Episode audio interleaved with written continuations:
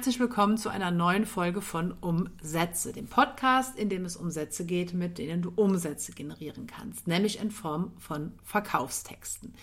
Ja, die heutige Episode ist die Fortsetzung der letzten Episode.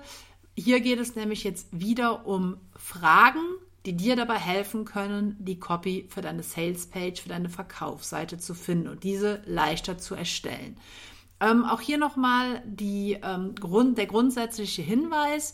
Du musst nicht alle diese Fragen beantworten können, die ich dir in dieser Folge mit auf den Weg gebe. Das ist jetzt nicht erforderlich, also sieh es jetzt bitte nicht irgendwie als Zwang, ähm, auf jede dieser ähm, Fragen krampfhaft eine Antwort zu finden. Das ist damit nicht gemeint, beziehungsweise das ist nicht unbedingt das Ziel dieser Folge, sondern es geht mir vielmehr darum, dir Impulse zu liefern, dir Ideen mit auf den Weg zu geben, die du nutzen kannst, um das Copywriting für deine Verkaufsseiten, für deine Salespages einfacher umzusetzen. Und ich habe das auch schon oft gemerkt, wenn ähm, ich mir selber Fragen beantworte, wenn ich mich mit anderen austausche, die mir dann vielleicht auch ihre Fragen stellen, dann gewinne ich meistens oder in der, in der Regel aus solchen Gesprächen immer noch mal neue Ideen, neue Impulse für mein eigenes Schreiben. Und deswegen habe ich mir gedacht, dass es vielleicht ganz sinnvoll sein kann, auch dir solche Fragen ähm, ja so ein bisschen mit auf den Weg zu geben, damit du diese nutzen kannst oder die da, daraus resultierenden Antworten dazu nutzen kannst um dann auch so ein bisschen neue Impulse und Ideen für dein Copywriting zu finden. Und wir hatten ja in der ähm, vorherigen Woche, in der letzten Folge, schon einige Fragen behandelt, nämlich Fragen, die sich auf die Elemente Headlines, also Überschrift, Intro, Storytelling und Beweise bezogen haben. Und ich möchte jetzt mit Fragen zum Angebot an der Stelle weitermachen. Und wie gesagt, sieh es bitte einfach nur, nur in Anführungszeichen als Impulse, als Ideen, die dir so ein bisschen beim Schreiben helfen können. Ja, das Angebot ist natürlich der Kern eines Verkaufstextes. Das ist klar. Das soll in deinem Text verkauft werden. Das heißt, das ist natürlich ein sehr zentrales Thema, sozusagen das Kernstück deines Verkaufstextes und sollte natürlich dementsprechend auch in einem Verkaufstext behandelt werden. Ja, welche Fragen solltest du dir stellen, wenn es um dein Angebot geht? Also erstmal die sehr simple Frage, wie heißt dein Angebot? Ne, das ist jetzt einfach ein reiner Fakt. Die Frage dürfte für dich wahrscheinlich auch nicht besonders schwierig zu beantworten sein. Ähm, vor allen Dingen, wenn du jetzt ein konkretes Produkt hast, wenn du eher eine Dienstleistung anbietest, dann gibt es vielleicht jetzt in dem Sinne keine ja, ich sag mal, offizielle Bezeichnung. Aber wichtig ist einfach, dass du für dich eine Bezeichnung hast, die du dann auch konsistent in deinem Text verwendest. Die zweite Frage ist auch relativ einfach zu beantworten, nämlich welche Art dein Angebot ist. Ne? Auch das sind Hard Facts. Hast du eine Dienstleistung, hast du ein physisches Produkt, hast du ein digitales Produkt? Ähm, da hast du ein Coaching, hast du ein Consulting. Auch da gibt es ja, sage ich mal, nicht so viele Möglichkeiten jetzt für deine Art von Angebot. Aber auch das solltest du natürlich in deinem Text aufgreifen. Ne? Wie gesagt, die Fragen sind relativ simpel, dienen aber einfach dazu, ähm, dir dabei zu helfen, auch keinen wesentlichen Aspekt zu vergessen in deinem Verkaufstext, weil das für Leute natürlich ähm, an der Stelle auch einfach relevant sein kann oder oft auch relevant ist. Ne? Bekommen sie was Physisches zugeschickt oder greifen Sie zum Beispiel auf dein Produkt digital zu? Das ist äh, für viele Leute logischerweise einfach ein wichtiger Punkt. Ja, die dritte Frage lautet, was in deinem Angebot enthalten ist. Und auch das ähm, ist nicht unwesentlich, weil gerade ähm, wenn es vielleicht relativ umfangreich ist oder wenn die Inhalte ähm, erklärungsbedürftig sind, dann solltest du natürlich die, solltest du natürlich die Bestandteile, die Inhalte deines Angebotes auch kennen und natürlich auch für deinen potenziellen Kunden kenntlich machen. Das heißt, wenn es viele Bestandteile gibt, dann nenn die ruhig, um auch so ein bisschen ja die Werthaltigkeit, den Mehrwert deines Produktes deutlich zu machen. Wichtig ist an der Stelle halt, dass du es nicht übertreibst, sondern dass du ähm, deinem Kunden, deinem potenziellen Käufer eine Übersicht darüber gibst, was er erwarten kann, sobald er dein Angebot kauft. Ja, die vierte Frage lautet, und das ist jetzt eigentlich so die wichtigste Frage, welches Endziel erreicht dein Kunde mit deinem Angebot? Weil dein Kunde kauft dein Angebot natürlich nicht, weil es einen besonderen Namen hat oder weil es ein digitales Produkt ist, sondern dein Kunde kauft dein ähm, Angebot, weil er damit etwas erreichen möchte, ne? weil er ein bestimmtes Resultat erzielen will. Und deswegen solltest und musst du natürlich dieses Endziel, dieses Wunschresultat auch in deinem Text aufgreifen. Das heißt, die vier Impulsfragen für dein Angebot lauten, wie heißt dein Angebot? Welche Art ist dein Angebot? Was ist in deinem Angebot enthalten? Und wel welches Endziel erreicht dein Kunde damit? So, das waren jetzt eher die unwichtigen Fragen zu deinem Angebot. Denn wir kommen jetzt zu einem ja, wesentlich, entsche wesentlich entscheidenderen Aspekt, nämlich den Vorteilen. Du wirst mich wahrscheinlich schon oft in meinem Podcast oder auch möglicherweise darüber hinaus sagen gehört haben, dass es deinen Kunden oder deinen potenziellen Kunden eigentlich nicht so besonders interessiert, was dein Angebot ist, sondern was dein Angebot tut, nämlich in Form für deinen potenziellen Kunden. Ne? Der Kunde fragt sich immer, was habe ich davon? Was habe ich davon, wenn ich jetzt dieses Angebot, sei es ein Produkt, sei es eine Dienstleistung, kaufe? Das heißt, er stellt sich die Frage nach den Vorteilen. Und das ist auch die Frage, die du dir stellen solltest was sind die Vorteile deines Angebotes? Das ist ein ganz entscheidender Punkt und das ist auch eigentlich die einzige Frage, die es jetzt zu diesem, ähm, ja, zu diesem Punkt oder zu dem sprachlichen Element der Vorteile gibt. Du solltest dir alle Vorteile, alle Benefits deines Angebotes aufschreiben, um die, um die entsprechend in deinem Verkaufstext dann auch unterzubringen. Das ist wirklich ein ganz, ganz wichtiger Punkt und einer der eines der zentralen Elemente, einer der Kernpunkte deines Verkaufstextes. Du musst deinem Käufer, deinem potenziellen Kunden die alle möglichen Vorteile aufzeigen. Du musst ihm sagen, was er konkret davon hat, wenn er dein Angebot kauft. Und die zweite Frage, die ähm, daraus resultiert, wenn du dann diese Liste gemacht hast, ist, wie du diese Vorteile in Zweier-, Dreier- oder Vierer-Blöcken zusammenfassen kannst. Und das ist jetzt vielleicht keine inhaltliche Frage, sondern eher so eine strukturelle, organisatorische Frage, zielt aber einfach darauf ab, dass es sehr sinnvoll sein kann, ähm, diese Vorteile nicht nur jetzt in einer endlosen, unendlich langen Liste irgendwie ähm, zu kommunizieren, sondern dass es oft sehr sinnvoll sein kann, die über deine Seite zu verteilen, damit dein potenzieller Kunde, dein Leser immer wieder auf diese Vorteile hingewiesen wird, damit er sozusagen auch optisch darauf gestoßen wird.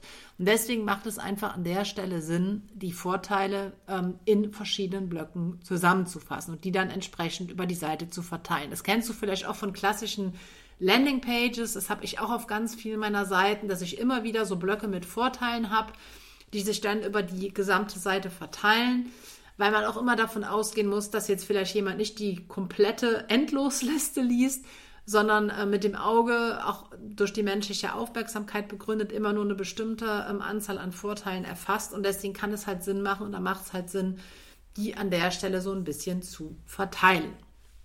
Also die zwei Fragen zu den Vorteilen lauten, was sind die Vorteile, was sind die Benefits deines Angebotes und wie kannst du diese in verschiedenen Blöcken aufteilen bzw. strukturieren.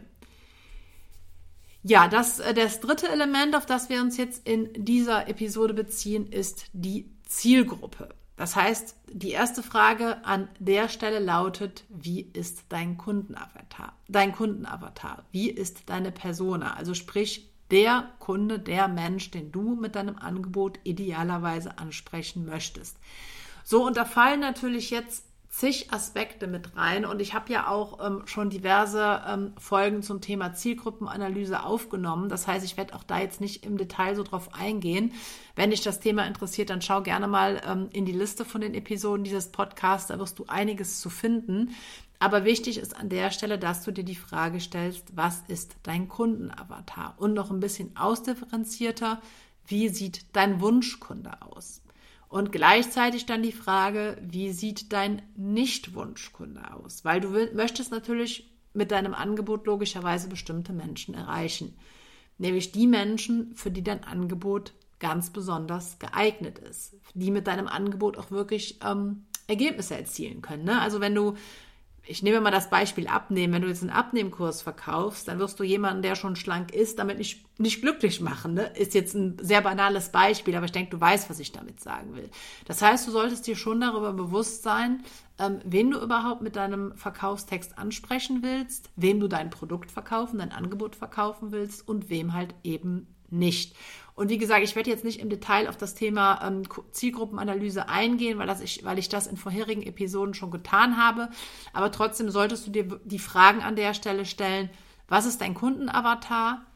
wie sieht dein Wunschkunde aus oder was macht deinen Wunschkunden aus und was macht deinen Nicht-Wunschkunden aus. Einfach weil das Dinge sind, die für die Verfassung, Verfassung für das ähm, Formulieren deines Verkaufstextes wichtig sind und die es dir vor allen Dingen auch einfacher machen, deinen Text zu schreiben. Wenn du genau weißt, wen sprichst du an und wen sprichst du nicht an. Ja, kommen wir nun zu einem weiteren sprachlichen Element eines Verkaufstextes und das ist die Investition, also der Preis, den deine Kunden für dein Angebot bezahlen.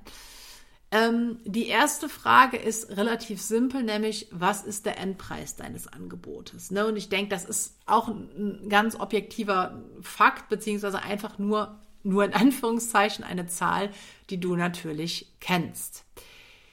Die zweite Frage, die sich an der Stelle ähm, aber stellt, ist, was ist der eigentliche Wert deines Angebotes? Und ja, ich weiß, dass es manchmal schwierig ist, gerade zum Beispiel bei Dienstleistungen dann einen konkreten Wert festzulegen. Ne? Das ist bei digitalen Produkten oder auch bei physischen Produkten, die aus bestimmten Bestandteilen bestehen, bestimmte Inhalte beinhalten, etwas einfacher festzulegen.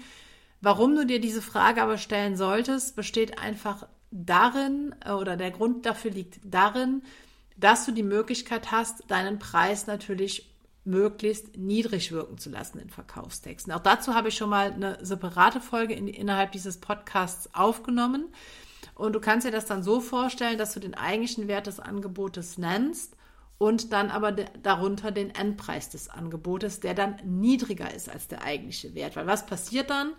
Wir Menschen bewerten und beurteilen ja immer sehr relativ. Das heißt, wir vergleichen Dinge miteinander. In dem Moment, wo wir einen höheren Wert des Angebotes nennen, aber dann einen niedrigeren Verkaufspreis, wirkt der Verkaufspreis automatisch niedriger. Und das steigert natürlich die Wahrscheinlichkeit, dass Menschen sich dann auch für dein Angebot entscheiden. Das heißt, du solltest auch hier wissen, neben dem Endpreis deines Angebotes, was der eigentliche Wert dieses Angebotes ist. Ja, die dritte Frage lautet dann an der Stelle zum Thema Investition. Womit kannst du die Investition für das Angebot begründen? Natürlich aus Sicht deines potenziellen Kunden. Und auch da gibt es ähm, verschiedene Möglichkeiten. Ne? Du kannst erstmal und solltest auf jeden Fall ähm, deinem potenziellen Kunden aufzeigen, was er für sein Geld bekommt, sprich, welche Ergebnisse er erzielen kann. Das hast du natürlich idealerweise idealerweise schon getan, ne? im Rahmen der Fragen beziehungsweise des, des sprachlichen Elements der Vorteile, was wir ja eben noch ähm, zusammen durchgegangen sind. Das heißt, ähm, das ist natürlich immer eine sehr, sehr gute Begründung für den Preis eines Angebotes. Ne? Wenn jetzt jemand damit sein Wunschergebnis erzielen kann, was er vielleicht schon länger erzielen will, dann ist er natürlich auch gewillt, eine entsprechende Summe zu zahlen. Das heißt, er nimmt die Begründung von dir dann an der Stelle auch gerne an. Du kannst aber natürlich die Investition für das Angebot auch mit deinen eigenen Investitionen begründen. Ne? Wenn du viel Geld für dein Wissen ausgegeben hast, wenn du viel Zeit da, da, da rein investiert hast, wenn du vielleicht eine besondere Entdeckung gemacht hast, wenn du viel Fokus, viel Energie investieren musstest, dann sind auch das Dinge, die ein Angebot oder die Investition für ein Angebot begründen. Und natürlich wird nicht jeder Leser diese Begründungen annehmen, ne? das ist auch ganz klar. Aber ein Teil deiner Leser wird es tun. Und der Teil, der deine Begründung annimmt und dann auch dementsprechend bereit ist, diese Investition zu zahlen, der ist natürlich auch grundsätzlich bereit, dein Angebot zu kaufen. Ne? Deswegen solltest du dir an der Stelle ähm, nicht nur überlegen, was der Endpreis deines Angebotes ist, was der eigentliche Wert deines Angebotes ist, sondern auch, wie du beides begründen kannst. Sei es, wie gesagt, mit deinen eigenen Investitionen oder sei es mit dem Ergebnis für deinen potenziellen Kunden. Ja, kommen wir nun zum nächsten Element, was dann auch das letzte für diese Folge ist, nämlich die Garantie. So, falls du jetzt ähm, Dienstleistungen anbietest, dann ähm, ist es natürlich schwierig, eine ähm, Garantie im klassischen Sinne anzubieten. Ne? Das ist mir auch klar. Ähm, aber auch da sage ich mal, kannst du zumindest gewisse Garantieelemente nutzen, ne, indem du beispielsweise einen ähm, Support, eine Unterstützung während der Dienstleistung irgendwie ähm, kommunizierst oder direkt der Ansprechpartner für deinen Kunden während der Dienstleistung bist. Also da gibt es auch Elemente, aber Garantie bezieht sich natürlich in erster Linie auf physische oder digitale Produkte, wo man dann beispielsweise eine Garantie über 30 oder 60 Tage anbieten kann, jetzt zusätzlich zum 14-tägigen Widerrufsrecht, was ja sowieso existiert. Das heißt, die erste Frage, die du dir stellen kannst, welche Garantie kannst du in welcher Form anbieten. Ne, das ist das, was ich gerade sagte. Bietest du was über 30 Tage an? Bietest du was über 60 Tage an? Bietest du vielleicht, weil du eine Dienstleistung verkaufst, ähm, keine klassische Garantie an? Aber du solltest, wenn du eine Garantie anbietest, gleich welcher Form auch immer, die natürlich in deinem Verkaufstext nutzen. So, das ist jetzt die Garantie in eher, ich sag mal, zeitlicher Form. Du kannst aber natürlich auch eine Garantie eher in ja, ich sag mal, inhaltlicher Form anbieten, nämlich ähm, dadurch, dass du die Glaubenssätze und Einwände von Menschen überwindest. Ähm, Menschen werden immer unsicher sein, wenn es darum geht, ein Produkt zu kaufen oder ein Angebot zu kaufen. Ne, es gibt immer eine gewisse Grundskepsis, kennst du wahrscheinlich auch von dir selbst, kenne auch ich von mir selbst, was ganz normal ist. Das heißt, deine Leser werden immer Einwände oder Glaubenssätze haben, die einem Kauf ähm, im Wege stehen. Das heißt, es ist jetzt an der Stelle deine Aufgabe, dafür zu sorgen, dass die zumindest ansatzweise überwunden werden. Das heißt, auch hier sollst du dir die Frage stellen, was sind mögliche Einwände oder Glaubenssätze, die dein potenzieller Kunde, Kunde hat. Und das ist jetzt noch die zweite, viel wichtigere Frage. Welche Gegenargumente kannst du nutzen, um die vorhandene Skepsis auszuhebeln? Ja, das sind die Fragen, die du dir an der Stelle stellen solltest, weil wenn du Gegenargumente lieferst, die ähm, Einwände, die Glaubenssätze, die Unsicherheiten überwinden, dann ist auch das ja für deinen ähm, potenziellen Kunden so eine Art Garantie. Wie gesagt, es ist eine andere Art von Garantie als jetzt 60 Tage oder ähm, 30 Tage äh, Geld zurück Garantie, das ist mir auch klar. Aber trotzdem kannst du natürlich, ähm, gerade wenn du eine Dienstleistung verkaufst, dann auch hier an der Stelle ähm, zumindest so ein bisschen Dinge garantieren. Du solltest natürlich jetzt nicht unglaubwürdig wirken. Du solltest auch nichts garantieren, was nachher nicht den Ergebnissen entspricht, denn da muss man natürlich aufpassen, da muss man vorsichtig sein. Also an der Stelle bitte nicht übertreiben. Aber oft sind es ja auch banale Dinge, die Menschen von einem Kauf abhalten. Ne? Ich erlebe das auch selber oft. Ähm, da geht es dann zum Beispiel um Auslieferung. Wie kann man auf das Coaching, auf die Ausbildung zugreifen? Ne? Auch das sind, sage ich mal, Dinge, die für mich ähm, total selbstverständlich sind, die total logisch sind, was aber ja auch klar ist, weil ich seit Jahren damit arbeite. Aber für andere Menschen ist es halt nicht logisch. Und deswegen muss man da auch manchmal so ein bisschen seine eigenen, ja, im übertragenen Sinne Scheuklappen ausziehen, um an der Stelle dann auch ähm, potenzielle Kunden da abzuholen, wo sie in diesem Moment stehen. Ja, das war jetzt, wie gesagt, das letzte sprachliche Element jetzt für die heutige Folge. Ich hoffe, du konntest auch hier wieder einiges mitnehmen. Wenn du jetzt lernen willst, wie du die Elemente, die ich dir jetzt in dieser Folge, in, den, in der letzten Folge genannt habe, sprachlich, psychologisch am besten gestalten kannst oder wie du Copywriting generell lernen kannst, dann schau auch gerne einfach mal in die Beschreibung hier zu dieser Folge. Da kannst du dich für ein kostenloses Kennenlerngespräch mit mir eintragen, in dem wir dann einfach mal ganz unverbindlich drüber reden. Ja, ansonsten danke ich dir auf jeden Fall für deine Zeit, für deine Aufmerksamkeit und hoffe, dass wir uns in der nächsten Folge von Umsätze wiederhören.